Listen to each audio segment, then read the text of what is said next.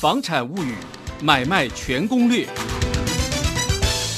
欢迎收听《房产物语》，我是主持人张新民。好，我们今天呢，接这个单元来跟各位听众朋友来说说台北地产的故事。那今天跟你邀请到的是我们的资深媒体人苏玉珠苏小姐，来我们节目中跟大家讲讲台北。房地产市场的一些有趣的故事哦。那最近呢，因为我们看到台北市啊、南门市场已经要拆掉改建了哦，那我们呃在这个脸书上面呢，看到苏一竹也写了一篇针对这个南门市场，让他想起了这个原来的建筑师沈竹海建筑师啊，他对他的过去啊看到的点点滴滴哦，蛮有趣的。我们请苏一竹来跟大家分享。苏一竹好。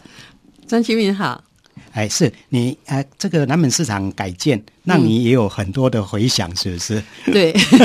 因为新闻那时候很热，大家都都只有想到说，哎，新的这个市场会是长什么样子？哎，对，有些人嗯、说不好看，怎么会长这样子？ 哦，那个那个各有对啊这没这错这个没美丑各有嗯不对对不对同的对，那个判断嗯倒无所谓。那但是我就想到说，这个场景啊，哈，在我当年嗯也看过，可以嗯再往前推到民国六十八年哎对，呃，那个时候也是新的啊，啊，好，嗯那时候才要改那时候建市嘛政府把市场管理处要移到这个南门市场这个楼呃上旧址啊，对哈嗯对对对对。然后这个南门市场也算是一个全新的，那时候的那时候来讲，嗯也叫做一个全新的市场。对，嗯，嗯哼，那你我看到你在这个脸书上面写说，它事实上有一点点实验性质的味道，为什么会是是有一点实验性质呢？因为那时候哈、嗯我们的市场哦，如果你把它想的那时候，呃，超市也少，对，还没有啊真正蓬勃发展，还没有真的嗯哎，对，那时候有个超市是在那个呃太平洋仁爱路的那个华园那边，哦嘿，那时候有一个那个日本人来。来投资来开的一个超市，然后它就是生鲜，嗯就是包装的很那，可是基本上那个超市跟我们的那种传统超市就不一样嘛。对，它可能会被定位为所谓的贵妇超市。那时候 有一点那有个味最道主要是那种所谓生鲜的东西，大家都有点比较不信任，总嗯认为要去传统市场买。对对，可是南门市场哈、哦，它那时候的定位，其实现在现在都认为说在它老旧了要拆掉。其实你看，它的生鲜是在地下室，嗯对，哈、然后它的一楼是做这些一般，比方说我们知道它有名的什么快车那个，对，还有那个浴场，嗯，哎，那那那家很有名的那个熟食店、啊，对对哈对，哎呃，这家它很有 名。它就是在一楼，嗯然后它二楼才是一些就是其他，它就是它有它有分楼层对，这样子对。。对然后它那个整个的造嗯型，其实那时候造型，你看它这个它切的这个角，是面对这个螺丝葫芦这边，嗯是然后它是斜的，它它。我不是不是不是讲斜的，它的一个入口处嗯了，大家可以知道，它入口处其实不是那种方方正正嘛，哈、啊哈它有切了一个小口这样子，对对然后它因为它有这样一个地方是往地下室嘛，嗯其实那个时候这样的市场当然是很新颖的啊、很新颖的哦，所以在那边带对大家来讲，可能呃大家比较熟悉的都是传统的市场哦，对那它会有出现一栋啊、这么高级的这个啊、又有电梯，嗯，又有这个、啊电扶分梯哎，又有 电呃那个分楼层的这样对嗯的一个呃区隔的这种所谓垂直式的这种市场，当然是某种程度是一种实验性的一个味道，而且呢，它哎融合了哈、这个。各省份的好、这样的一个好味道，加上台湾的这个美食这样子。嗯对对，其实大家只要去跟东门市场去对照一下，嗯你就知道它原来其实就是东门市场那样的平面式的，然后对对对哎对，那个也就是比较算是传统市场的。对对对对对对对好，那我们来聊聊一聊这个南门市场，是让大家可能都不知道，这个旧的南门市场是由沈竹海建筑师来规划设计嗯的。可不可以跟我们来聊聊这个沈竹海建筑师？你以前在跑新闻的时候也嗯这个访问过他，对他还蛮熟悉的。哎，嗯他是什么样的一个啊、这样的一个建筑师？呃，如果我用一个结论去定位他的时候，就是说，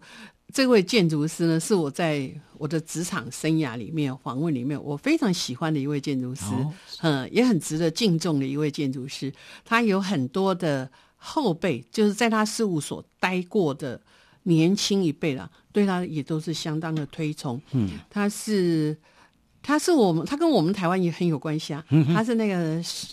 以前我们那个巡虎的第五代的哦，第对一孙，他是嗯哼他这一系的第一沈葆桢，哈对第一他是任台湾第一任巡巡抚抚沈葆桢的对第五代的这个孙子，哈，对，嗯嗯，嗯，哦，所以这个也是所以他是福州人，啊 所以他才会才会像我讲的，他有个福州藏皇。嗯，嗯嗯，好，那呃，这个沈竹海他是呃有这样的一个算是蛮显赫的这个家世了对哈，可是他本身啊、这个在专业度上面好像也是有很他科班出身，对科班出身嘛哈，他是上海啊圣约约翰大学哈建筑系的科班出对身，对对而且还听过还听说还到美国对密西根大学去研究，对对对，这嗯哇嗯就是就是没有拿到，但是他事实上他的工作，他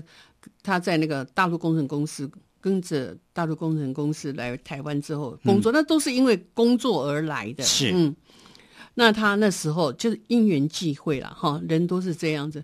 在像我们。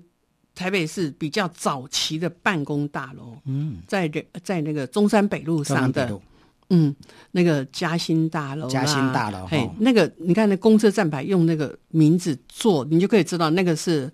早期的一个地标。而且嘉兴大楼你会觉得说哇，这栋大楼怎么这么有特色哈？到现在你就不觉得对，它都不什觉得么？他 他不会觉得它屋龄很对 大。对这对样对对对对哎，嗯，现在有人讲说要都更，想要把它拆掉改建，可能有还还还还是让大家屹立不摇这样子。对对对，嗯他他就是就是他早期因为那个时候因为美军因为韩战的关系啊哈，所以有很多的美军来台湾的时候，美军有很多的这种所谓的工程啊这些工作呢，呃是沈竹海做的，嗯哼，嗯，所以所以他就他他讲的是。他很多业主呢是比较先进的， 对，所以我们看到你刚才提到中山北路嗯哈，这个嘉兴大楼，一九六七年就已经落成了哈对对。那另外新义计划区好像也有一些建筑也是它规划设计的嘛哈。哦，那就是那个啊世贸大楼啊，世贸大楼、嗯哇，这一栋也是非常经典的哈。对，我在脸书上有放一张那个照片，是很难得，嗯啊哈空空旷旷的，就只有世贸大楼对跟那个呃国际会凯悦，那时候叫凯悦凯悦饭饭店店，嘿对嘿，就这几栋，只有这几栋，那只有在那那个角落这一个那这个一区通块通都是他做的， 嗯都是他做的哈。哦，这个啊、呃世贸大楼，还有会议中心，对还有那时候的叫凯悦饭店的对，都是沈竹海建筑师事务所他们的一个杰作哦。嗯所以他基本上在啊、呃这个台北市的这些。地标型的建筑物都有它的一个痕迹哦，嗯所以真的也是一个非常非常啊、呃这个啊、呃算是有一代的这个建筑师这个名名美誉的这样的一个人物嗯了哈、那听说另外在我们彰我我彰化我的人嘛哈，嗯那听说彰化体育馆也是他设计的，而且那时候还很多人要争睹看这个体育馆的设计的这个蓝图啊，就是我们早期可以想象得到，就是说，其实并不是说啊，他顶了一个建筑师的名字，他就什么都会做。嗯，哦，像我们现在比较清楚，有的建筑师就专门做医院，那有的就是专门做公共的这种，像那个巨蛋都是那个罗清华做的嘛，嗯哈、就是类似这种，他们因为有做这个有钻研这个，所以就就比较清楚。那早期的时候，我们台湾是大部分的呃所谓比较新的现代的公共建筑都才在开始要做，嗯哼所对以你说像体育场，那他那时候很有趣，他他的那个事务所的那个呃最主要负责的那个类似 CEO 的那个黄景芳嗯建筑师，黄景芳也是个很有名的建筑师，嗯，他就去送照，是嘿，他告诉我说，他跑到彰化县政府去送照的时候， 他就在县政府门口已经有几个学弟等着他，嗯说：“哎、那个图给我们看一下啦。”哈、他们就是要看看那个体育馆体育到馆底到底怎么么图，要怎么设计画。对，因为那个可能是在台湾是很很早期的一个 对这对个对，体育馆对的对新对盖的这个案子，嗯嗯。嗯所以这个也是对建筑师后辈来讲的话，他们可能就觉得说，哇，这个应该很值得看的一个景点。嗯现在 现在是因为都进电脑了，所以你说有些图对大家要可看以的可以看嗯互相分享，可以因为早期就是要了解那个背景啊，早期那个时候是这个样子，对，嗯，嗯哼，好，那沈竹海建筑师呢，事实上他是福州人，是呃台湾第一任巡抚沈葆桢的这个第五代孙子，嗯，哦，那他在这个台湾这个建筑界，这个算是也也是赫赫有名啊。哈，刚才我们啊、呃这个苏玉珠已经跟我们提到了，有一些知名的建筑物都他们设计的哈。那另外呢，它事实上也是呃蛮具有创新或是勇于创新的这样的一个建筑师。从他在采购一些设备上面，好像就比别人更、跑得更前面一点。他的他的生活待人的那个哲学哦，就是他度量很大，嗯哼，因为他那个长相，很多人都形容他像弥勒佛一样的， 嗯，但是事实上，我觉得他的行事作风哈、哦，真的是度量很大。嗯，举一个例子，嗯，他的事务所哈、哦，有很多是怎样？这个人，这个员工待过了，出去了，另立门户之后，那、啊做不好又回来 了。他也说，所以他嗯不会说啊、呃把它列为拒绝不往会来不会户。不会。然后他有些，因为你知道，当年六十几年、七十年那时候，不是房地产很好吗？。对，刚呃那就有些他的事务所里面的同仁啊，就要出去自立门户，要去开建设公司、哦啊，，是但是没有资金啊。嗯，你知道那个沈竹海呢，知道了之后呢，他也不问什么，嗯，好了吧，我帮你出钱。哇，这么好的老板、啊，嗯 对，就这么好的老板，哦，这个真的是听